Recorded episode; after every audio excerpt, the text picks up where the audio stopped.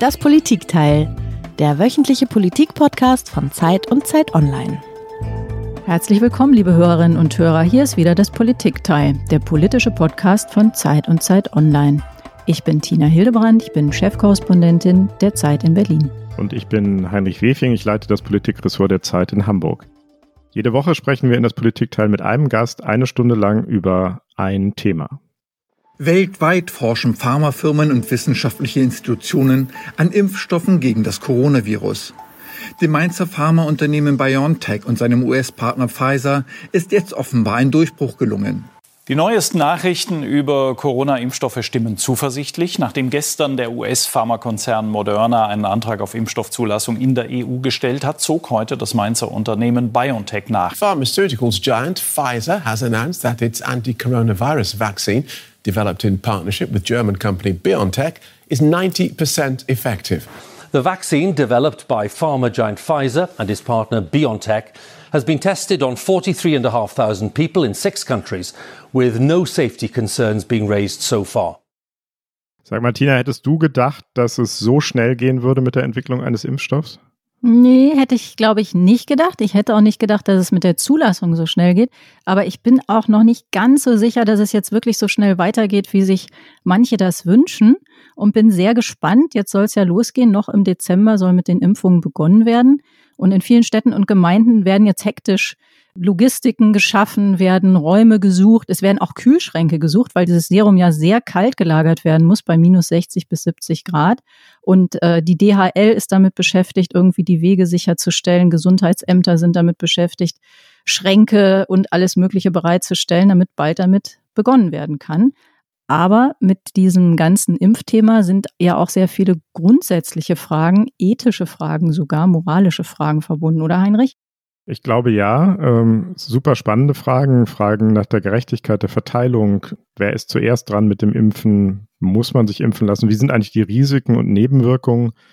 Gibt es auch Nebenwirkungen sozusagen moralischer Art? Also lauter Dilemmata, lauter extrem schwierige, spannende Abwägungen und damit genau das, worüber wir am liebsten im Politikteil sprechen. Genau darüber wollen wir uns in dieser Woche mit einer Frau unterhalten, die über nichts anderes nachdenkt als über solche kniffligen Fragen im Zusammenhang mit medizinischen Problemen. Sie denkt nicht nur über das Impfen nach, aber auch.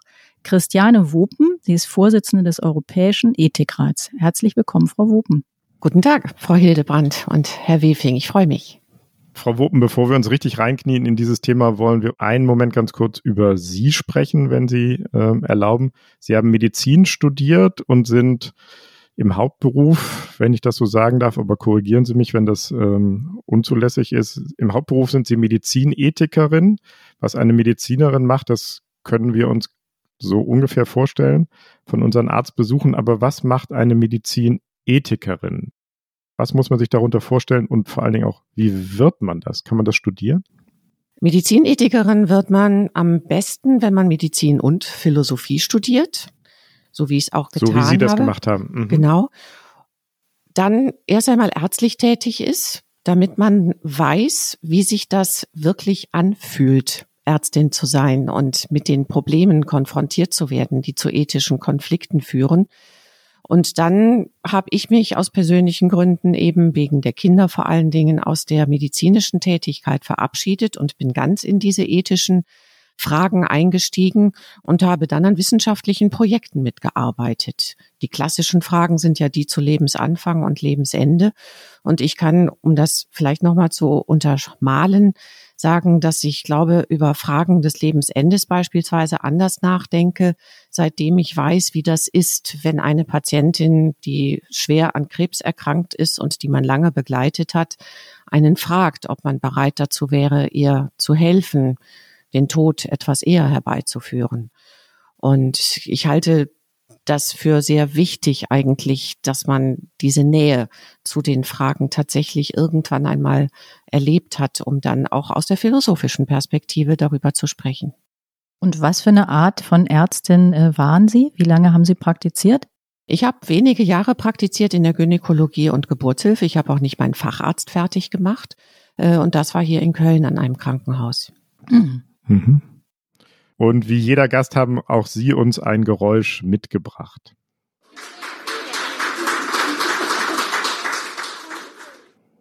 Was haben wir da gehört, Frau? Genau, es Wopen? klang wie Klatschen, aber ähm, ich glaube, das waren nicht die Krankenschwestern, für die diesmal geklatscht wurde. Nein, das war die erste Frau, die im Rahmen dieser Notfallgenehmigung in England den Impfstoff erhalten hat von Pfizer und BioNTech. Eine 90-jährige Dame, die sich dabei auch hat filmen lassen und in ihrem hohen Alter wahrscheinlich zu ungeahnter Berühmtheit gelangt ist.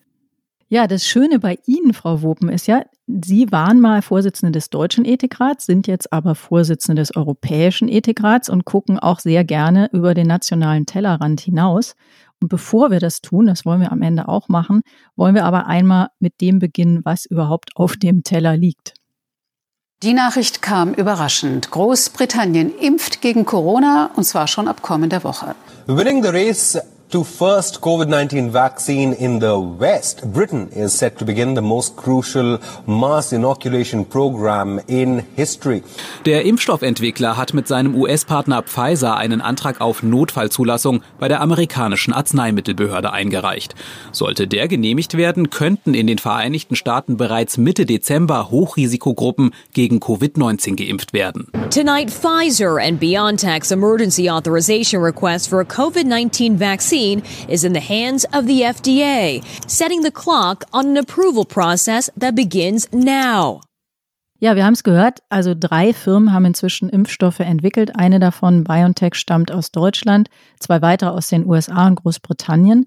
Und in Großbritannien, wir haben das gehört, die erste Patientin ist bereits geimpft. Da gab es eine Notfallzulassung. In anderen europäischen Ländern wird die Zulassung bis Jahresende erwartet. Und das Serum ist aber schon da. Und damit stellt sich natürlich die erste, jenseits der technischen und logistischen Fragen, wichtigste Frage, wer bekommt jetzt diesen Impfstoff?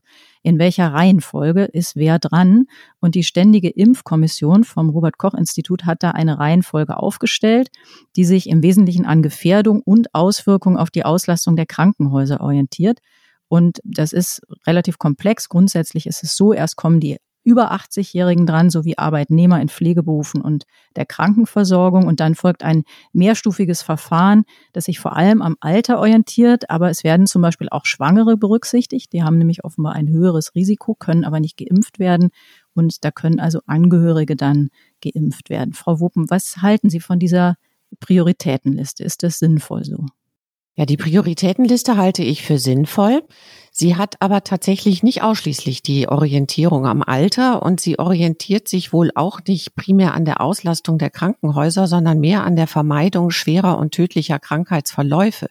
Sie ist also individuell orientiert darauf, die einzelnen Patienten zu schützen und letztlich natürlich auch die ganze Bevölkerung zu schützen. Man muss ja unterscheiden zwischen dem Ziel Individu individuelle Verläufe zu adressieren oder die öffentliche Gesundheit zu adressieren. Am Anfang wird natürlich nicht so viel Impfstoff vorhanden sein, dass man direkt die Pandemie gleichsam in den Griff bekommt und verhindert, dass das tatsächlich zu weiteren Wellen kommt. Dazu braucht man aber die sogenannte Herdenimmunität und dazu muss man ungefähr 60, 70 Prozent der Bevölkerung geimpft haben. Da sind wir natürlich noch lange nicht über die nächsten Monate.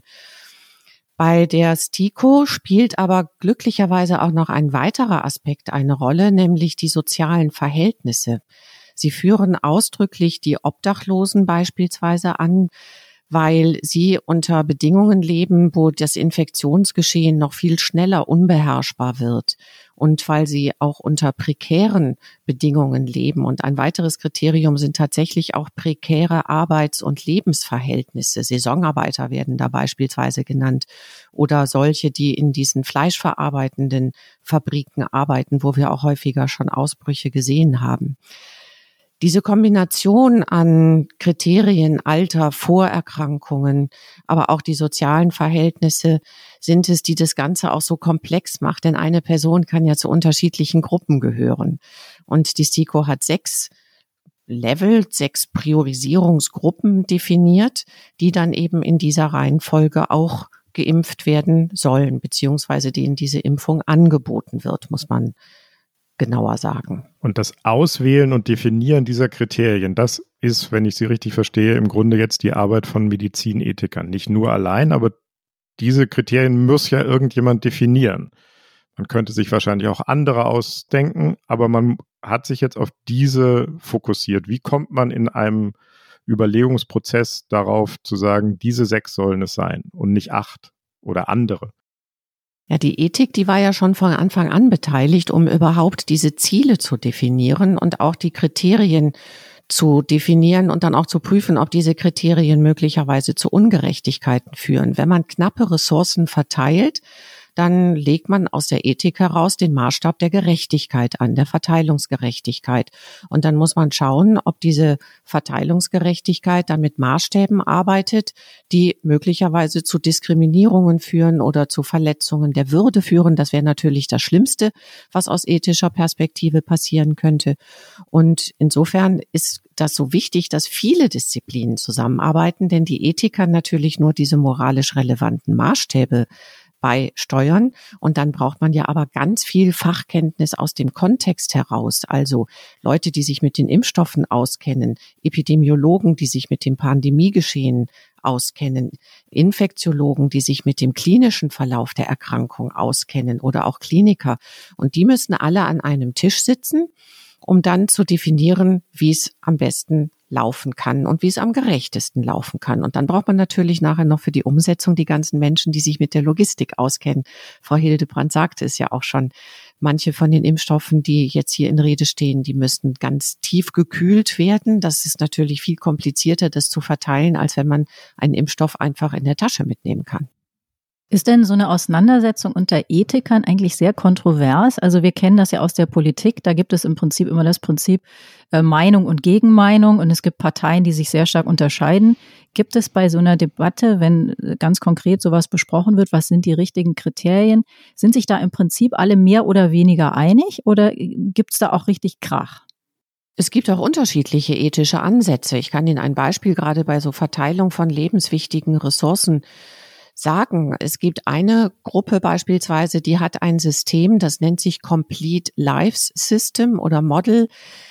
Die sagen, man sollte lebenswichtige Ressourcen, Organe oder Impfstoffe so verteilen, dass möglichst viele Menschen die Aussicht darauf haben, ein ganzes Leben zu führen. Und damit haben sie natürlich automatisch eine Bevorzugung von jüngeren Menschen, weil die noch viel mehr Lebensjahre hinzugewinnen können als ein 80- oder 90-Jähriger. Für die wäre also die Bevorzugung gerade derer, die wir jetzt bevorzugen, weil sie ein höheres Risiko haben für schwere und tödliche Verläufe, für die Gruppe stünden die genau nicht vorneweg. Wenn wir jetzt also die würden sagen, lasst uns erstmal die Jüngsten impfen oder die Jüngeren, die haben noch ganz viel Leben vor sich und die Alten hart gesagt, sterben sowieso irgendwann und ähm, wir verteilen die knappen Ressourcen auf die, die am längsten was davon haben. Genau.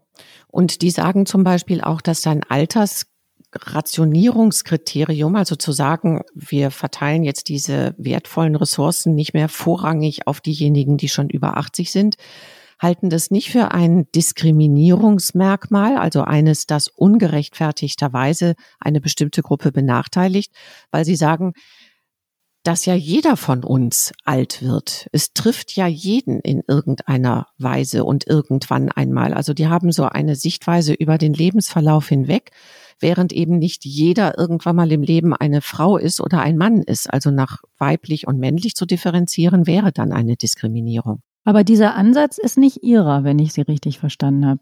Das ist völlig richtig, denn Warum? zum Beispiel eine andere Gruppe, die davon ausgeht, dass die Würde des Menschen das höchste Gut ist und dass jedes Leben gleich viel wert ist, egal ob es 30, 50 oder 80 ist, egal ob es noch die Aussicht hat, ein Jahr zu leben oder noch 30 Jahre zu leben. Da kommt eine solche Abwägung in dieser Weise nicht in Betracht. Ja, sondern da müsste man tatsächlich dann eher danach gehen, dass überhaupt ein Überleben möglich ist. Also das überhaupt zu leben ist dann gewichtiger als besonders gut zu leben oder noch besonders lange zu leben. Nur ist es aber auch so, haben wir gelernt, dass diese Impfstoffe teilweise bei älteren Menschen ähm, schlechter wirken, schlechter anschlagen. Sie haben das ja vorhin erwähnt, dass eine kluge Ethik auch pragmatische Dinge oder die Realität mit einbeziehen muss. Wie würden Sie das bewerten? Also ist das dann trotzdem, würden Sie dabei bleiben zu sagen, dass Sicherstellen von möglichst viel Weiterleben ist auch, wenn das möglicherweise von dieser praktischen Seite eingeschränkt wird, besser oder wichtiger. Dass ein Impfstoff in einer bestimmten Gruppe etwas schlechter wirkt, sagen wir dann möglicherweise eine 70-prozentige Wirksamkeit hat im Unterschied zu einer 95-prozentigen, würde für mich kein Grund dazu liefern, diese Gruppe dann eben nicht vorrangig zu impfen, wenn sie eben dieses Kriterium erfüllt, dass sie besonders häufig schwere und tödliche Verläufe hat. Was mir aber bei dieser Verteilung auch wichtig erscheint, ist andere Möglichkeiten des Schutzes mit zu bedenken. Wenn man also Bewohner von Pflegeheimen hat, dann kann man ja noch ganz andere Maßnahmen ergreifen als die Impfung, um sie zu schützen. Man kann am Eingang Schnelltests durchführen, um diejenigen Besucher von einem Besuch abzuhalten, die eben unwissentlich sich infiziert haben und die Pflegeheimbewohner infizieren könnten. Man kann FFP2-Masken flächendeckend verteilen oder jetzt vielleicht irgendwann dann auch viruzide Masken, das heißt Masken, die etwas bequemer zu tragen sind, weil sie aus Stoff sind vielleicht sich etwas besser ans Gesicht einfügen und auch über längere Zeit ohne gewaschen zu werden, also eine Woche lang oder so getragen werden können und das Virus tatsächlich abtöten. Man kann durch die Gestaltung der Lebensbedingungen in einem Pflegeheim, durch die Schicht, die Definition der Schichten etc., kann man die Bewohner auch schützen. Insofern ist die Frage, ob solche Maßnahmen irgendwann genauso effektiv sein können und man deswegen dann die Impfstoffe vielleicht eher den Gruppen zuordnet, die draußen mit vielen Kontakten oder durch die Arbeits- und Lebensbedingungen sind und denen man dadurch die besseren Entfaltungsmöglichkeiten bieten kann. Beispielsweise Jugendliche und junge Erwachsene sind ja auch in einer sehr sensiblen Entwicklungsphase. Und die werden in dieser Pandemie vielleicht manchmal doch etwas vergessen. Insofern haben die zwar nicht das hohe Risiko, schwer zu erkranken, jedenfalls die meisten davon nicht, aber es gibt ja auch noch andere Schäden durch die Pandemie. Insofern würde ich immer versuchen, alle Maßnahmen, die jemanden schützen können, zusammenzudenken und dann jeweils das Optimale zu finden. Hm. Lassen Sie uns da noch mal einen kleinen Moment weiter bohren, weil das so spannend ist und auch so schwierig. Sie haben eben erwähnt, in der Prioritätenliste wird auch daran gedacht, dass man Obdachlose prioritär impft, weil die besonders hohen Risiken ausgesetzt sind in ihrem Alltagsleben. Das leuchtet bestimmt jedem sofort ein, dass das äh, eine richtige Abwägung ist. Aber äh, das Schwierige und Herausfordernde ist ja gerade, dass es auch viele andere Gruppen gibt, wo man sagen würde, das wäre total sinnvoll, wenn wir die zuerst impfen. Also sagen wir mal Lehrer. Lehrer zu impfen, die jeden Tag sehr engen Kontakt mit einer relativ großen Gruppe von Schülerinnen und Schülern haben, ähm, Lehrerinnen und Lehrer, von denen wir alle sagen, wir brauchen sie, um die Bildung äh, aufrechtzuerhalten und die Schüler offen zu halten. Und jetzt kommt die ständige Impfkommission, kommen Sie als Medizinethikerin in die rasend schwierige und rasend interessante Aufgabe hinein, abzuwägen, ja, doch eher die Obdachlosen oder ja, doch eher die Lehrer, weil wir nicht genug für alle haben. Wie entscheidet man so einen Konflikt?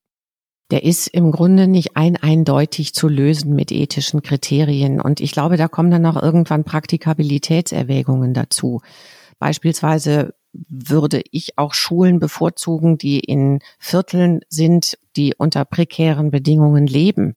Ja, wo einfach die Gefahr von Disziplinlosigkeit größer ist, wo also nicht so konsequent Masken getragen werden und Abstand gehalten wird ähm, wo vielleicht auch mehr Vorerkrankungen und mehr soziale Lasten ohnehin schon da sind. Denn es gibt diesen Begriff dieser Syndemie. Den müssen Sie uns einmal das heißt, erklären. Ja, die Pandemie ist eben auch eine Syndemie. Das heißt, ähm, es ist ein Begriff, der aus den USA kommt und dort im Rahmen der sozialen Forschung auch um die AIDS-Erkrankung herum entwickelt wurde. Der bedeutet, dass diejenigen, die ohnehin schon sozial benachteiligt sind, meistens auch von einer Pandemie und den Maßnahmen zu ihrer Bekämpfung in besonderer Weise belastet sind, dass sich also soziale Ungleichheit dann auch noch einmal verschärft. Und um das zu vermeiden, sollte man diejenigen, die ohnehin schon sozial benachteiligt sind, bevorzugen in einer Priorisierungsstrategie. Und deswegen habe ich mich auch tatsächlich so darüber gefreut, dass die STIKO da dieses Kriterium der prekären Arbeits- und Lebensbedingungen auch mit herangezogen hat. Da geht es ja nicht nur um den Zugang zum Gesundheitswesen, der ist ja in Deutschland nun eigentlich vorbildlich durch die gesetzliche Krankenversicherung und die entsprechenden Unterstützungen für diejenigen, die Sozialhilfe beziehen. Aber dass sie auch tatsächlich in der ganzen Impfstrategie mitgesehen werden, halte ich für ein ganz wichtiges Element. Denn es geht nicht nur in einer Pandemie um medizinische Lasten und es geht auch nicht nur um wirtschaftliche Lasten, es geht auch um soziale Lasten. Geht es denn auch um Akzeptanz oder politische Fragen? Also in der Politik haben wir ja öfter mal den Fall, dass man sagt, es wäre jetzt aus ähm, epidemiologischen Gründen sinnvoll, etwas zu tun, aber das können wir nicht machen, weil dafür kriegen wir nicht genug Zustimmung. Und wenn man jetzt mal, das, was Sie sagen, leuchtet total ein, aber wenn das Ergebnis ist, wir impfen die Obdachlosen vor den Lehrern. Dann könnte man zum Beispiel sich fragen, ob das eine große Akzeptanz findet oder Verständnis. Sie haben auch gesagt, da wo Disziplinlosigkeit ist, also man belohnt natürlich in gewisser Weise an manchen Stellen dann auch Disziplinlosigkeit. Ist das ein Kriterium, was bei Ihnen eine Rolle spielt, dass man sagt, naja, eigentlich wäre es so sinnvoll, aber das, da geht, gehen die Leute nicht mit oder spielt das gar keine Rolle? Das spielt natürlich schon eine Rolle, denn man muss ja, wenn man jetzt aus der politischen Perspektive das betrachtet, auch darauf achten, dass die gesellschaftliche Friede, sag mal, erhalten bleibt, so man ihn erhalten kann. Wir haben ja schon genug Diskussionen über die Maßnahmen und über die Akzeptanz der Maßnahmen und überhaupt die ganze Einordnung der Pandemie. Aber man kann dieser gesellschaftlichen Unruhe vielleicht eher erstmal mit Kommunikation begegnen. Deswegen halte ich es für ausgesprochen wichtig, dass rechtzeitig sofort damit begonnen wird, tatsächlich auch umfassend und kontinuierlich, transparent und wissensbasiert aufzuklären und zu kommunizieren. Denn wenn die Menschen nicht verstehen, was da passiert, dann kommen eigene Vorstellungen damit hinein, die vielleicht ganz ungerechtfertigt sind. Und man muss auch im Dialog bleiben mit den Menschen. Es geht also nicht darum, einmal eine Kampagne zu machen, schon gar nicht eine Werbekampagne, sondern wirklich zu informieren und im Gespräch zu bleiben. People like Anthony Fauci, who I know and I've worked with, I trust completely. So if Anthony Fauci tells me this vaccine is safe uh, and can uh, vaccinate you know, immunize you from getting COVID, absolutely I'm going to take it. Das war der ehemalige Präsident Barack Obama, der auf die Frage geantwortet hat, ob er sich impfen lassen würde. Ja, auf jeden Fall. Wenn der Impfzar, äh, der Amerikaner Anthony Fauci, ihm sagen würde, das ist sicher, dann würde sich Obama sofort impfen lassen. Damit sind wir bei der Frage, die Sie eben schon angesprochen haben, Frau Wopen. Stellen wir uns vor, es gibt einen Impfstoff und keiner geht hin was, wenn sich keiner traut? Wie steht es um die Akzeptanz äh, des Impfens? Und nach aktuellen Umfragen sind sich, wenn ich das richtig äh, gesehen habe, aktuell nur 37 Prozent der Befragten wirklich sicher, dass sie sich impfen lassen wollen. 34 Prozent sagen, ja, wahrscheinlich würde ich das machen lassen. Aber 30 Prozent würden sagen, nee, auf gar keinen Fall. Ähm, das ist keine sehr hohe Impfbereitschaft aktuell, oder? Wie würden Sie das einschätzen? Nein, das ist keine hohe Impfbereitschaft. Es würde, wenn man alle die, die unsicher sind, noch gewinnen würde, für die Herdenimmunität so gerade ausreichen. Mhm. Aber wir wissen natürlich auch, dass solche Akzeptanzraten wechseln können. Deswegen ist die Kommunikation so sensibel und so wichtig. Denn wenn da Unehrlichkeit reinkommt oder wenn der Eindruck entsteht, man wird über den Tisch gezogen und man erfährt gar nicht alles, dann wird die Skepsis groß sein. Wenn man jetzt alle tatsächlich überzeugen könnte, die zu dieser unsicheren Gruppe gehören, dann kommt man mit der Herdenimmunität so in etwa hin. Aber wir wissen auch, dass das sehr sensibel ist. Wenn es jetzt zum Beispiel eine schwere Nebenwirkung gibt und das wird in der Öffentlichkeit entsprechend diskutiert und wir kennen die sozialen Medien, was da manchmal draus gemacht wird, mhm. dann kann das auch sehr schnell nach unten gehen. Wenn die Menschen sich nicht wirklich gut informiert fühlen, Heißt das denn, man soll über mögliche Nebenwirkungen besser gar nicht reden? Es gab ja jetzt erste Berichte aus Großbritannien, dass da ähm, weitere Impflinge mit Allergien reagiert haben. Ähm, so, sowas kann sich dann, Sie haben das beschrieben, ja in den sozialen Medien unglaublich vergrößern in der Vorstellung, ähm, wenn man es nicht einordnet. Aber ist dann die Konsequenz daraus, wir sollten darüber gar nicht viel reden? Ganz im Gegenteil. Das ist ja eine Frage, die uns Medien auch oft äh, gestellt wird. Ganz im Gegenteil, man muss darüber reden, aber bitte nicht in Form irgendwelcher plakativer Schlagzeilen, sondern in Form von Erklärungen so wie es ja auch erfolgt ist. Die beiden, die nun diese schweren allergischen Reaktionen hatten, waren Menschen, die ohnehin zu schweren allergischen Reaktionen neigen, und zwar so schwer, dass sie sogar in ihrem täglichen Leben diese Notadrenalinspritzen mit sich tragen. Ja, also das, da geht es nicht um eine leichte allergische Neigung oder mal ein saisonales Asthma oder Allergien gegen Pollen, sondern da geht es jetzt um schwerste allergische Neigungen. Und das muss man unbedingt mitkommunizieren und zwar so breit, dass eben dann diese Blasen in den sozialen Medien möglicherweise ein bisschen aufgepiekst werden und dann zumindest noch die Chance steht, äh, entsteht, sich auch woanders zu informieren. Nein, also je transparenter und umfassender, desto besser. Es muss natürlich auch verständlich sein. Und ähm, wir sehen aber auch, dass da kulturelle Zusammenhänge eine Rolle spielen. Also die Akzeptanz ist ja auch international ausgesprochen unterschiedlich. Zum Beispiel? Also es gab im Juni eine Veröffentlichung in Nature, die mal ähm, in 19 Ländern Tausende von Menschen befragt haben und da war die Akzeptanz in China über 88 Prozent, das war das obere Ende, und in Russland unter 55 Prozent. Mhm. Deutschland liegt im unteren Feld und die USA liegt mit im oberen Feld. Also da gibt es eine ganze Bandbreite. Eins ist doch klar, gerade in diesen schwierigen Tagen äh, mit den Einschränkungen, den Beschränkungen, den Härten, die es für viele im Alltag gibt, das ist der Weg raus aus der Pandemie. Impfen ist eine der größten Errungenschaften der Menschheit und das ist eben auch Stand heute das, was uns Zuversicht gibt. Nächstes Herbst, Winter kann eben wieder deutlich normaler werden. Voraussetzung ist allerdings, dass sich möglichst viele auch impfen lassen. Das war der Bundesgesundheitsminister Jens Spahn. Frau Wuppen, es gibt auch Berichte darüber, dass auch unter Ärzten und medizinischem Personal die Bereitschaft, sich impfen zu lassen, gar nicht sehr hoch ist. Können Sie dazu was sagen? Haben Sie da Erkenntnisse? Denn wenn das so wäre, würde davon ja eine sehr verunsichernde Botschaft ausgehen. Jetzt müsste man erfragen, warum die Ärzte eine so geringe Neigung hätten, wenn das stimmt. Ich kenne diese Umfragen nicht, also insofern kann ich da jetzt auch keine Gründe zu angeben. Vielleicht sagen Sie aber auch, wir wissen, dass wir uns auf andere Weise gut schützen können und können mit diesen Materialien umgehen und stellen diese Impfstoffe erstmal anderen zur Verfügung. Das kann ich jetzt tatsächlich im Einzelnen nicht beurteilen.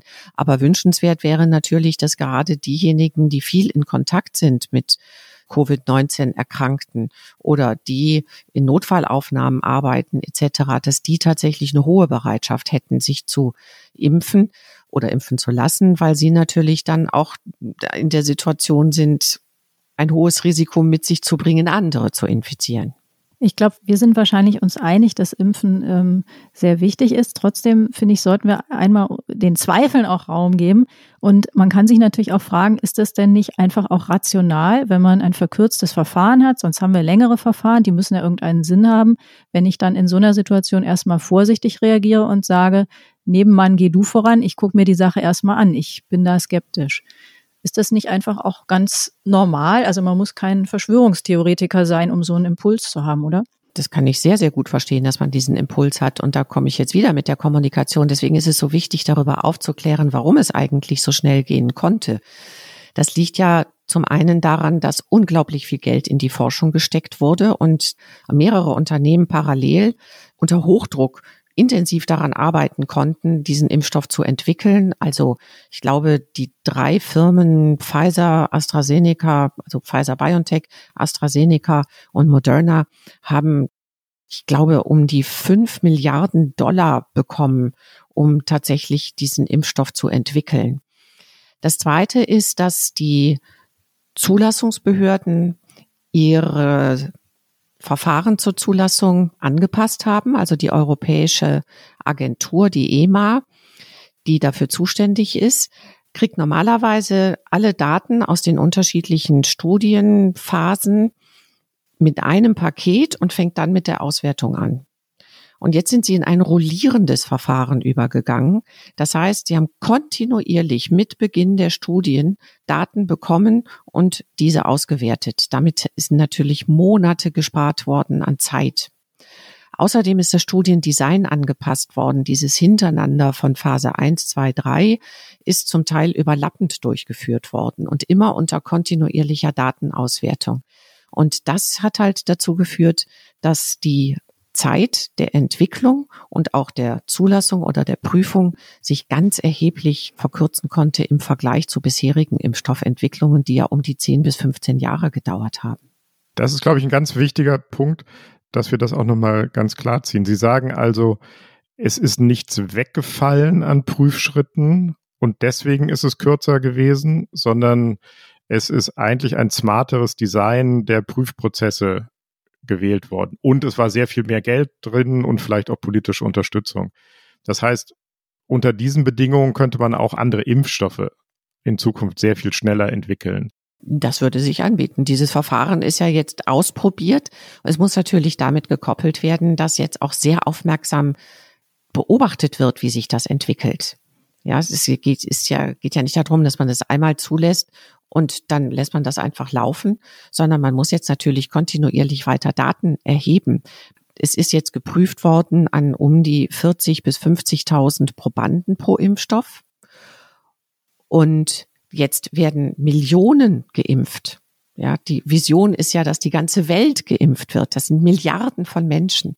Und da können natürlich im Einzelfall mal Nebenwirkungen auftauchen, die man an 40 bis 50.000 Menschen so noch nicht sieht, weil es eben nur bei einem von drei Millionen auftritt. Und insofern ist diese ganz aufmerksame Beobachtung nun natürlich auch wichtig. Sie haben ja gesagt, eine Werbekampagne sollte man vielleicht nicht machen, weil die Leute dann den Eindruck haben, ihnen soll hier was untergejubelt werden oder so. Was wäre denn eine andere Möglichkeit, die Akzeptanz, von der Sie ja sagen, dass die so wichtig ist, zu fördern? Mit der ganz simplen Frage zu beginnen, sollte die Impfung eigentlich kostenlos sein? Die Impfung sollte kostenlos sein. Ähm, es ist ja auch diskutiert worden und auch der UN-Generalsekretär hat das vorgeschlagen, die Impfung zu einem öffentlichen Gemeingut zu machen weil sie ja wirklich dem Wohl aller auf dieser Welt dient. Und insofern halte ich all die Initiativen, die darauf ausgerichtet sind, den Impfstoff auf der Welt gerecht und kostenlos zu verteilen, für außerordentlich unterstützenswert. Und wenn man jetzt an diese Akzeptanz denkt, dann kann man sich natürlich auch ganz viele unterschiedliche Formate vorstellen. Mir kam da in den Sinn, dass sich tausend Onkologen damit befasst haben, Menschen mit genetischer Disposition zu einer Brust- und Eierstockerkrankung äh, zu erreichen und aufzuklären und in die Untersuchungen zu bekommen etc. Und die haben sich jahrelang den Mund fusselig geredet. Und dann kommt Angelina Jolie einmal mit ihrer persönlichen Geschichte und sie braucht nur eine zehnminütige Pressekonferenz gleichsam zu machen und die ganzen Zentren können sich nicht mehr retten vor Anmeldungen. Ja, also wenn wir jetzt Informationskampagnen starten, dann ist das unglaublich wichtig und diese Information muss auch transparent und niedrigschwellig zur Verfügung stehen im Internet und so weiter. Aber wenn es jetzt Menschen gibt, die viele Follower haben, und die das entsprechend medienwirksam auch mit ihrer Meinung unterstützen, dann hat das wahrscheinlich auch eine unglaublich wichtige unterstützende Funktion. Also wenn sich Barack Obama, Joe Biden, Justin Bieber oder die Kardashians oder ich weiß es nicht, ähm, alle naja, Angela Merkel, Yogi Löw oder vielleicht Yogi Löw nicht, sondern äh, Helene Fischer oder äh, Klopp, der Fußballtrainer, solche Leute sollten sich demonstrativ impfen lassen. Das fänden Sie eine gute Idee. Ja, wenn man daraus eine Kampagne machen würde, dann würde das, glaube ich, viel an Vertrauen hm. tatsächlich hervorrufen. Sie sind ja ähm, Ethikerin und ähm, wenn man über diese Akzeptanz oder wenn man überlegt, wie man Anreize schaffen kann, wäre denn zum Beispiel eine gute Idee, dass man äh, sagt, es ist nicht nur kostenlos, sondern es wird im Gegenteil, du bekommst eine Prämie, wenn du dich impfen lässt. Oder ist das eigentlich schon ein unmoralisches Angebot? Ich halte Anreize zum Beispiel ein, eine Bezahlung, wenn man sich impfen lässt, für außerordentlich schwierig. Zum einen ist das ja durchaus geeignet, auch die Selbstbestimmung etwas zu unterminieren. Außerdem finde ich das Menschenbild etwas traurig, was dahinter steckt, dass die Leute etwas Gutes tun, nur wenn sie dafür bezahlt werden. Und es könnte vielleicht auch sogar die Botschaft vermitteln, wenn die mich dafür bezahlen, dann ist da ja vielleicht irgendwas faul dran. Also insofern ist diese ganze Kontextualisierung von Bezahlen dafür, dass jemand sich impfen lässt, aus meiner Sicht ungeeignet. Noch eine Idee. Was wäre, wenn man sagt, Man verbindet das mit einer freiwilligen Spende. Das heißt, man geht zum Impfen und man kann dann in der Höhe, die einem beliebt und die zu den eigenen Möglichkeiten passt, eine Spende machen und dieses Geld fließt ein zum Beispiel in irgendeine Art von Fonds, der dann wieder zweckgebunden zur ähm, Bekämpfung der Krankheit verwendet wird oder um eben sozial Schwächere zu unterstützen. Wäre das eine gute Idee oder ist das auch ethisch nicht ganz astrein? Spenden ist ethisch wunderbar. Und insofern wäre dann nur die Frage, wie werden diese Spenden verteilt, also zu welchem Zweck werden sie eingesetzt etc. Also auch Spenden können natürlich missbraucht werden, aber das wäre eine der Möglichkeiten. Überhaupt ist diese Pandemie ja dazu geeignet, auch diesen Ausgleich im Sinne von die Stärkeren sind für die Schwachen da, auch vor dem Hintergrund dessen, was wir eben über die Syndemie besprochen haben, durchaus ein Anlass, mal darüber nachzudenken, in welchen Formaten tatsächlich Unterstützung geleistet werden kann. Ich meine, wir sprechen jeden Tag über Milliardenbeträge, die an Ausgleichszahlungen geleistet werden, äh, wo Menschen unterstützt werden müssen, etc. Und da kann man sich schon sehr kreativ Lösungen vorstellen, wie tatsächlich auch die wenigen Superreichen oder so möglicherweise mal mit Aktionen in dieser Art und Weise ähm, ja, unterstützend tätig werden. Drehen wir es noch einen Tick weiter und machen es noch ein bisschen komplizierter. Sie sagen, Geld als Anreiz wäre nicht so richtig okay. Es wird ja jetzt schon darüber diskutiert, dass diejenigen, die geimpft worden sind, womöglich wieder ihre Freiheit zurückbekommen. Dass die womöglich dann wieder ohne Maske rumlaufen könnten, ins Restaurant gehen dürften, mit Impfung wieder in die Oper. Wäre das eine gute Idee? Das wäre keine gute Idee, denn das würde natürlich auch zu vielen Diskriminierungen führen. Zum einen wäre es schon mal medizinisch nicht sachgerecht, jetzt zu sagen, die Geimpften brauchen keine Maske mehr zu tragen, weil wir noch gar nicht wissen, ob die Geimpften tatsächlich nicht mehr ansteckend sind. Auch das sind ja, gehört mit zu den vielen Dingen, die man über die Impfstoffe erst nochmal herausfinden muss. Genauso wie man herausfinden muss, bei welchen Gruppen welcher Impfstoff am besten wirkt und wie er da wirkt, etc. Wenn wir jetzt aber dann eine Art Zweiklassengesellschaft nach Immunitätsstatus bekommen, dann geht es ja um Zugangs- und um Lebenschancen. Mhm. Und das halte ich für ganz ungerechtfertigt, das an einen Immunitätsstatus zu binden. Dazu kommt ja noch, dass es Menschen gibt, die schon die Erkrankung durchgemacht haben und immun sind, aber dann entsprechend auch gar nicht geimpft werden müssten. Die bräuchten dann im Grunde auch so einen Immunitätsnachweis. Muss man das eigentlich testen? Darüber ist jetzt gar nicht viel gesprochen worden. Ähm, Leute, die die Krankheit eben schon hatten, an die müsste man ja dann in Anführungszeichen keinen Impfstoff vergeuden. Sollte das eigentlich vorher getestet werden, ob da Antikörper vorhanden sind oder würde das die Sache unendlich verkomplizieren und erschweren? Ja, die Frage habe ich mir vor einer Weile auch schon gestellt. Es scheint aber mittlerweile klar zu sein, dass diejenigen, die die Erkrankung schon hatten und dann nochmal geimpft werden, daraus keine Nachteile erhalten. Und jetzt ist es eine Art von Rechenexempel. Wenn man jetzt bei jedem, der geimpft wird, vorher noch einen Antikörpertest macht, ist das unglaublich teuer und unglaublich aufwendig. Wenn man stattdessen ein paar wenige gleichsam umsonst impft, ist das wahrscheinlich deutlich günstiger. Mhm. Insofern, und, wenn sie dann vor allen Dingen ja gar keine Nachteile daraus erleiden und mhm. keine, keine Schäden davon tragen. So ein Immunitätsnachweis würde natürlich auch einen gewissen Anreiz bilden, möglicherweise damit Missbrauch zu betreiben. Also das zu fälschen oder sich vielleicht, weil man zu den nicht priorisierten Gruppen gehört, sich anzustecken, damit man dann nachher einen Immunitätsnachweis hat und einen Antikörpernachweis vorlegen kann. Mhm. Also insofern so ein Immunitätsnachweis, jedenfalls wenn es ein genereller Immunitätsnachweis ist, den halte ich aus ethischen Gründen äh, für sehr problematisch. Und es geht darum, jeden Tag mehr und besser dieses Virus beherrschen zu können. Durch die AHA-Regeln, durch das Reduzieren von Kontakten, durch neue und mehr Testmöglichkeiten und immer bessere Schutzkonzepte, durch neue und bessere Medikamente und ja als entscheidenden Schritt zur tatsächlichen Kontrolle über dieses Virus vor allem auch durchs Impfen. Und weil es ja schon wieder anders behauptet wird, auch in den sozialen Medien, ich gebe Ihnen mein Wort, es wird in dieser Pandemie keine Impfpflicht geben. Hören Sie endlich auf, anderes zu behaupten. Frau Wuppen, ist das richtig, wenn der Bundesgesundheitsminister sein Wort gibt, dass es keine Impfpflicht geben wird? Spricht nicht doch eine ganze Menge dafür, das Impfen verbindlich zu machen, weil man dann viel schneller zu der nötigen Herdenimmunität kommt? Ich halte das richtig, keine Impfpflicht einzuführen, weil es eben doch erheblich in die Selbstbestimmung des Einzelnen eingreift. Und wir haben ja gute Aussichten darauf, dass auch ohne eine Impfpflicht die Herdenimmunität erreicht wird. Wir haben jetzt schon eine Bereitschaft, geimpft zu werden. Sie haben es eben genannt, die wahrscheinlich zu einer Herdenimmunität führen könnte. Und wir können durch die entsprechende Information und Überzeugung vielleicht noch so viele dazu gewinnen, dass wir sie auch vielleicht sogar sehr luxuriös erreichen. Also eine Impfpflicht halte ich tatsächlich für unangemessen. Es wäre die absolute Ultima Ratio, also die allerletzte Möglichkeit, wenn wir sonst überhaupt nicht mehr Möglichkeiten hätten, diese Pandemie in den Griff zu bekommen und wenn die Impfung sich natürlich auch im großen Maßstab als entsprechend sicher herausstellt.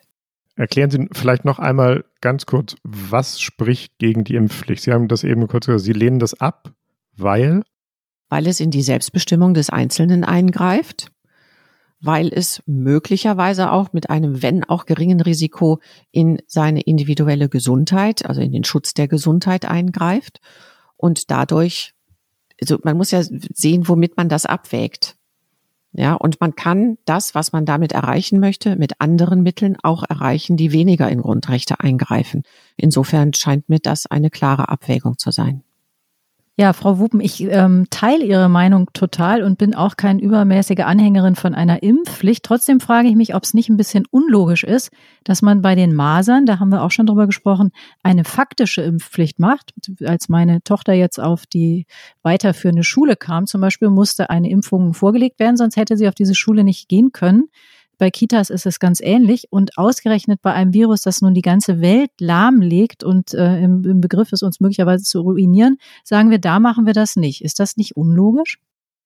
Das ist in gewisser Weise unlogisch, da gebe ich Ihnen völlig recht. Der Deutsche Ethikrat hatte 2019 in einer Stellungnahme von einer Impfpflicht bei Masern abgeraten als Zugangsvoraussetzung für Schulen und Kindergärten.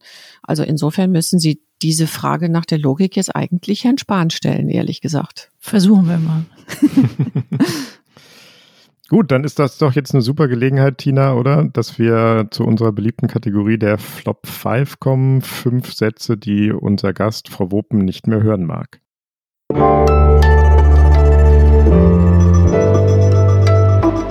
Die Flop 5. Vielleicht auch nur drei. Wie viele haben Sie uns mitgebracht, Frau Wuppen? Mm, drei habe ich Ihnen mitgebracht. Okay, sagen Sie uns gleich den ersten. Was können Sie nicht mehr hören? Ich kann Sätze nicht mehr hören der Art, wie sie im März, April kamen. Über Lockerungen können wir jetzt noch nicht sprechen. Warum? Oder über Lockerungen sprechen wir noch nicht. Mhm. Weil das ich kann es zwar verstehen, dass in dem Moment, wo man erstmal die Disziplin der Bevölkerung auch zusammenhalten musste, diesen Lockdown irgendwie auch durchzutragen und mitzuleben. Aber auf der anderen Seite muss man in dem Moment, denke ich, wo man Grundrechte so massiv einschränkt, auch konzeptionell weiterdenken, wie man da sinnvollerweise auch gut wieder rauskommt und nach welchen Kriterien man das gestaltet. Und ich meine auch, dass die Gesellschaft es verdient hat, das öffentlich zu tun. Das schließt auch an unsere Überlegungen zur Impfkampagne etc. an. Je klarer, deutlicher, argumentativer in die Öffentlichkeit hinein kommuniziert wird, desto mehr überzeugt man die Menschen ja auch und gibt ihnen die Möglichkeit, auch mitzugestalten und mitzudiskutieren und sich eine eigene Meinung zu bilden. Und so haben wir es jetzt im Grunde die ganze Zeit über, indem bestimmte Maßnahmen verhängt werden und man immer wieder die Rückmeldung bekommt, ja, aber wenn das getan wird, warum wird dann nicht auch das getan? Oder wie Sie es jetzt bei der Impfpflicht Masern ansprechen oder so. Also die logische Konsistenz, die muss immer wieder argumentativ unterfüttert werden, auch wissensbasiert unterfüttert werden. Und dazu gehört eben auch zu sagen, dass man bestimmte Dinge noch nicht weiß. Aber wenn man sich mal anschaut, was man über das ganze letzte Jahr tatsächlich in Erfahrung gebracht hat, also wie viel an Wissen generiert worden ist, dann ist das ja auch schon wirklich grandios. Also die Wissenschaft hat ja auch Wunderbares geleistet und wird es auch weiterhin tun. Also das ist so ein Satz, ähm, alle Sätze, die darauf hindeuten, dass man noch nicht über etwas nachdenkt, finde ich nicht gut. Sehr schön. Also mehr nachdenken und auf die Kraft des Arguments vertrauen. Frau Wopen, haben Sie noch einen Flop für uns? Äh, ja, was ich auch nicht mehr hören kann, ist so sowas wie die Zahlen sind wieder gestiegen und man kann das überhaupt nicht einordnen. Ich meine, es ist ja logisch, dass die Zahlen steigen, denn es werden ja plötzlich die Zahlen nicht sinken. Ja, wenn wir ein paar hunderttausend Infizierte haben, dann wird diese Zahl nicht sinken, das wird sich aufsummieren. Oder auch diese maximal Formulierung, diese Superlativformulierung ständig Höchststand in Russland, Rekordzahlen in Schweden oder so. Das sind diese Dramatisierungen, die in der Summe, glaube ich, zu einer Abstumpfung führen. Und das besorgt mich auch gerade bei den Zahlen der vielen Menschen, die täglich sterben, wenn das nur noch Zahlen sind und keine Gesichter mehr, wenn das Gefühl daraus geht und alles nur noch so ja eine 500, eine 600, eine 300 wird, dann ist das schwierig. Mhm. Und Ihr dritter Flop? Äh, mein dritter Flop ist, das wird sich wird Sie jetzt nicht wundern nach unserem Gespräch, mit denen kann man nicht sprechen. Oder das lohnt sich gar nicht, auf die zuzugehen. Die brüllen dich sowieso nieder oder so. Also die sind dann die Impfgegner oder die ja. Corona-Zweifler oder Genau, mhm. also die, diejenigen, die eben einfach skeptisch sind oder die, die demonstrieren aus ganz unterschiedlichen Gründen. Das sind ja sehr, sehr gemischte Gruppen, was auch ein eigenes Problem ist, aber ein anderes Thema. Also ich finde, es lohnt sich immer zu reden und man, wir können gar nicht genug Energie aufwenden, um ins Gespräch zu kommen. Natürlich ist mir auch bewusst, dass es manche Menschen gibt, die man niemals erreichen wird. Aber ich glaube, dass der einzige Weg aus Konflikten und Krisen, sei es jetzt die Flüchtlingskrise oder jetzt nun auch diese Pandemie, immer das Sprechen ist, mit den Menschen sprechen und auch mit denen ins Gespräch kommen, die anderer Meinung sind und einfach mal zuhören und fragen und nicht direkt urteilen. Ja, das ist genau das, was wir in diesem Podcast auch machen, fragen und zuhören. Ähm, wir würden in die nächste Fragerunde mit Ihnen gehen. Sie sind ja nicht nur eine deutsche Wissenschaftlerin, sondern Präsidentin des Europäischen Ethikrates. Tina hat es zu Eingangs schon gesagt. Sie haben den Blick über die Grenzen hinaus, nicht nur die Grenzen Deutschlands, sondern Europas. Und darüber würden wir jetzt gerne mit Ihnen sprechen. Was bedeutet die Möglichkeit der Impfung denn global? Jeder Mensch kann an dem Virus erkranken und deshalb haben wir die Aufgabe, weltweit gemeinsam zu handeln. Es ist also nicht nur eine Chance für gemeinsames Handeln, sondern ich würde sagen, es ist ein Muss. Und Deutschland stellt sich dieser Verantwortung und deshalb werden wir auch dafür Sorge tragen, dass ein Impfstoff allen Menschen zugutekommt, wenn er einmal entwickelt wurde und auch die Medikamente, die notwendig sind und die Diagnosemöglichkeiten möglichst vielen zugutekommen. Das Virus kennt keine Grenzen. Die Nationalität seiner Opfer sind ihm gleichgültig. Es wird auch künftig jede Barriere überwinden, wenn wir ihm nicht gemeinsam entgegentreten. Im Angesicht des Virus sind wir zweifellos eine Weltgemeinschaft. Ja, das, das klingt schön, die Idee, dass es ein, ein Menschenrecht auf Gesundheit oder gleichen Zugang zur Gesundheit gibt. Andererseits hört man jetzt gerade in den letzten Tagen viele Nachrichten, dass also die Europäer hätten Afrika den Impfstoff schon weggekauft, hätten sich vor allem selbst versorgt, auch die USA. Und die afrikanischen Länder zum Beispiel hätten eigentlich gar keine Möglichkeit mehr, an Impfstoff zu kommen oder seien davon abhängig von dem, was Europa ihnen abgibt. Wie ist das, Frau Woben? Stimmt das? Haben wir das den Afrikanern weggekauft? Es scheint zu stimmen nach den Zahlen, dass die Verteilung des Zugangs zu den Impfstoffdosen tatsächlich international sehr unterschiedlich ist und auch wohl als ungerecht bezeichnet werden muss. Dass da also keine gemeinsame Linie verfolgt wird. Es gibt eine Übersicht, nach der hat Kanada beispielsweise neun Impfstoffdosen pro Einwohner. Und die COVAX-Initiative international von der WHO hat pro Person noch nicht mal eine halbe Dosis. Das wäre aber eigentlich der Verteilmechanismus, der der richtige wäre. Ja. Und diese ungleiche Verteilung, dieser Impfnationalismus ist halt schwierig, weil diejenigen mit einem niedrigen, also die Länder mit niedrigem und mittlerem Einkommen, äh, den Zugang so nicht haben. Nach einer anderen Übersicht haben die reichen Länder, die nur 14 Prozent der Weltbevölkerung ausmachen, über 50 Prozent der Impfstoffdosen und für die restlichen bleibt dann der Rest irgendwie übrig. Nun muss man aber auch dazu sagen, dass die Europäische Kommission zwar viele Impfstoffdosen gekauft hat, aber das nicht nur für Europa verwenden möchte, sondern eben auch anderen Ländern zur Verfügung stellt, ganz in dem Sinne, wie die Bundeskanzlerin das eben in dem O-Ton gesagt hat.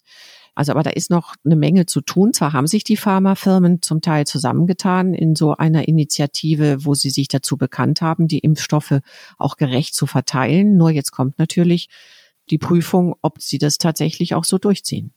Sie haben jetzt von Impfnationalismus gesprochen und in dem Wort schwingt schon mit, dass das abzulehnen ist und Sie haben die krass ungleiche Verteilung der Impfdosen pro Kopf der Bevölkerung erwähnt trotzdem nochmal für die Klarheit des Arguments auch die Gegenfrage. Ist es nicht für eine Regierung richtig, vielleicht sogar geboten, dass sie zunächst dafür sorgt, dass ihre eigene Bevölkerung ausreichend mit Impfstoff versorgt wird? Ja, diesen Impuls kann man verstehen, aber im Sinne einer globalen, internationalen Solidarität halte ich es eben auch für richtig, zur Kenntnis zu nehmen, dass diese Pandemie nirgendwo vorbei sein wird, wenn sie nicht überall vorbei ist. Und wenn man dieses Risikoschema, diese Priorisierung, die die STIKO jetzt vorgelegt hat und die auch in anderen Ländern diskutiert wird, international anwenden würde, dann würde man eben auch in anderen Ländern die Menschen schützen, die einen besonders schweren und tödlichen Verlauf haben mit einem hohen Risiko. Und das halte ich im Sinne einer globalen Solidarität für die richtige Einstellung. Ich will das nochmal verknüpfen mit der Reihenfolge der STIKO, die wir vorhin hatten. Es scheint ja so zu sein, dass in vielen afrikanischen Ländern unerwartet günstige Verläufe zu beobachten waren, obwohl die Logistik, die Infrastruktur nicht sehr gut ist. Und da gibt es verschiedene Erklärungen für. Die simpelste ist, es wird weniger getestet, das heißt, es fällt gar nicht so auf. Es gibt aber auch die Erklärung, dass es vielleicht daran liegt, dass die Bewohner afrikanischer Länder generell einem, einem höheren Viruspotenzial in ihrem ganzen Leben ausgesetzt sind und dass sie natürlich sehr, sehr viel jünger sind als wir, also mehr als halb so jung teilweise. Wenn man das Argument vom Anfang nochmal dazu nimmt und es nochmal ethisch betrachtet, könnte man dann auch zu dem Schluss kommen, dass es gerecht wäre, die ältesten Länder, ich glaube, sind wir und Japan, zuerst zu impfen? Oder warum gilt das Argument dann nicht mehr? Doch, das Argument würde dann auch gelten. Und insofern, glaube ich, hat die WHO mit dem Zwei-Phasen-Modell, das sie etabliert haben oder jedenfalls jetzt auch weiterentwickeln, durchaus einen richtigen Ansatzpunkt, indem sie sagen. Genau, was sagt dieses Modell? Das Modell sagt, dass die Impfstoffe so verteilt werden nach Bevölkerungsanzahl bis in allen Ländern 20 Prozent abgedeckt sind. Denn man kann davon ausgehen, dass auch überall in den Ländern 20 Prozent mehr oder weniger zu irgendwelchen Risikogruppen gehören. In Deutschland sind das ja sogar weit über 30 Prozent. Und danach werden die weiteren Impfstoffdosen so verteilt, dass es wirklich diesen von uns ja schon vielfach jetzt besprochenen Risiken gerecht wird. Die Europäische Kommission ist meines Wissens noch nicht so weit. Da habe ich bisher in der Impfstrategie nur gelesen, dass es darum geht, nach Bevölkerungsanzahl zu verteilen. Aber ein so rein formaler Maßstab scheint mir nicht angemessen zu sein. Man kann das wie bei der WHO bis zu einer gewissen Menge sicher machen, dass man sagt, dann sind da wenigstens schon mal die Hochrisikogruppen abgedeckt. Aber danach sollte man schon unterscheiden, auch danach, wie beispielsweise das Gesundheitswesen aufgestellt ist, wie weitere Risikokonstellationen sind etc. Und da denke ich, ist auch die europäische Solidarität gefragt. Ich würde mir wünschen, dass so eine Priorisierung, wie die STIKO sie jetzt vorgelegt hat, angepasst auf die europäischen Verhältnisse dort auch von der Kommission angewandt wird. Frau Wuppen, unsere ganze Diskussion war für mich jedenfalls wahnsinnig spannend. Ich glaube, ich habe eine Menge gelernt. Ganz am Ende kommt natürlich die Frage, würden Sie sich selbst impfen lassen? Und ich ahne, glaube ich, die Antwort auf die Frage nach allem, was Sie bislang gesagt haben. Ja, ich würde mich impfen lassen. Ich bin, gehöre allerdings zur sechsten Gruppe. Ich bin jetzt nicht ganz so schnell dran. Ähm, und ehrlich gesagt habe ich auch eine Tätigkeit, bei der ich mich selber so gut schützen kann, dass ich das völlig in Ordnung finde, wenn erstmal diejenigen drankommen, die sich eben nicht so gut schützen können, beziehungsweise die unter einem ganz anderen Risiko stehen, als ich das tue. Heinrich, ich glaube, wir sind auch nicht in der allerersten Truppe vorgesehen, aber wie ist es bei dir? Würdest du dich impfen lassen? Ich würde mich speziell jetzt unter dem Eindruck des Gesprächs mit Frau Wopen auf jeden Fall auch impfen lassen. Aber ich muss ganz ehrlich sagen, und wir wollen ja ganz ehrlich sein, ich finde es auch nicht schlecht, dass ich nicht als allererster dran bin. So geht's mir auch. Ich finde auch, ich glaube, wenn ich jetzt entscheiden müsste, würde ich es machen. Aber ähm, erstmal so ein bisschen zu gucken, wie es dem Rest der Herde geht, der weiter vorne ist, wäre nicht schlecht. Und wenn ich ehrlich bin, ich hätte auch nicht gerne jeden Impfstoff. Ich würde am liebsten, äh, würde ich doch, glaube ich, auch äh, aussuchen, welchen ich gerne hätte. Wie ist das bei Ihnen, Frau Woben? Würden Sie jeden nehmen? Es gibt ja mehrere Impfstoffe jetzt mal angenommen, die sind dann alle zugelassen. Wäre Ihnen das egal? Ja, ich wollte gerade sagen, also ich würde schon nur noch einen nehmen, der zugelassen ist. der zugelassen ist, nee, das ist klar. Aber angenommen, es wären jetzt alle zugelassen, wäre es Ihnen egal? Hauptsache Impfstoff? Ich würde mir vielleicht schon mal angucken, wo drin die Unterschiede bestehen, aber vom Prinzip her wäre mir das egal. Aber das ist nicht realistisch, dass man das aussuchen kann, oder? Wenn jetzt, wenn es mehrere Impfstoffe gibt, dass dann jeder noch sagen kann, nee, den nicht und. Also dazu braucht man, glaube ich, erstmal eine ziemlich hohe Kompetenz, um das sagen zu können. Da muss man erstmal diese Studien lesen können und die Unterschiede verstehen. Ich glaube, das äh, ist nicht ganz banal. Und ich würde mich dann eher auf den fachlichen Rat verlassen, wenn es zum Beispiel Gruppenunterschiede gibt, es einen Impfstoff bei den über 60-Jährigen besonders gut anschlägt oder ein anderer, der bei den 30-Jährigen besonders wenig Nebenwirkungen in den ersten zwei Tagen hat oder so. Das sind Unterschiede, die können dann medizinisch und fachlich rausgearbeitet werden und nach den Empfehlungen würde ich mich dann auch richten. Das war das Politikteil, der politische Podcast von Zeit und Zeit Online. Schreiben Sie uns gerne, liebe Hörerinnen und Hörer, schimpfen Sie, loben Sie, fragen Sie uns, geben Sie uns Anregungen. Unsere Mailadresse lautet immer noch daspolitikteil.zeit.de. Jetzt kommt der Dank. Wir bedanken uns bei den Pool Artists, unserer wunderbaren Produktionsfirma, bei Lena von Holt, die uns immer mit den Recherchen und den Tönen unterstützt und bei Felix Böhme und vor allen Dingen natürlich bei Ihnen, Frau Wopen, dass Sie die Zeit gefunden haben, in diesen hektischen Tagen so ausführlich mit uns zu sprechen. Vielen Dank dafür. Sehr gerne, ich danke Ihnen.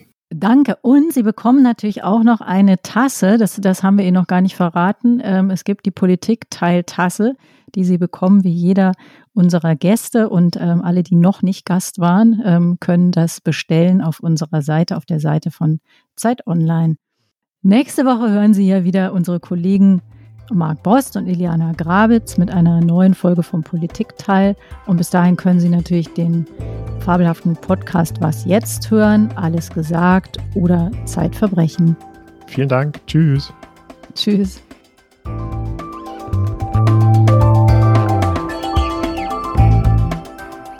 Das Politikteil ist ein Podcast von Zeit und Zeit Online, produziert von poolartists.de.